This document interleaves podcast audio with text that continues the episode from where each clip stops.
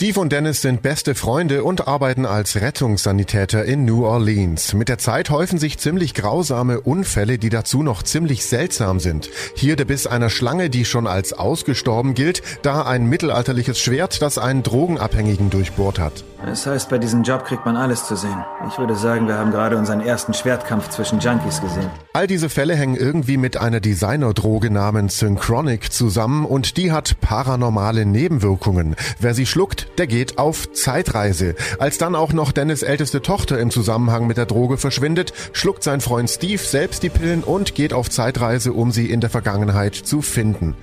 Synchronic ist ein knallharter Science-Fiction-Mystery-Thriller. Er ist großartig gefilmt, auch ganz toll geschnitten und dauerhaft auf einen bedrückenden Soundteppich gelegt. Es gibt ein paar wirklich sehr kleine Schwächen, was die Zeitreiselogik angeht, über die kann man aber leicht hinwegsehen. Anthony Mackie, bekannt aus dem Marvel-Kosmos, trägt als Steve die Nummer mit Spannung und Ernsthaftigkeit. Sein Kumpel Dennis, gespielt von Jamie Dornan, ist auch kein Unbekannter. Er hat die männliche Hauptrolle in Fifty Shades of Grey gespielt. Beide sind sind ein super Team, die Freundschaft wirkt authentisch und echt. Es gibt eigentlich auch nicht wirklich ernsthafte Kritikpunkte an Synchronic. Auch das geringe Budget merkt man dem Werk nicht an. Synchronic gibt es jetzt auf Blu-ray und DVD im Handel und als Stream bei allen gängigen Anbietern. Wer düstere Science Fiction mag, anschauen. Der Donau 3 FM Streaming-Tipp.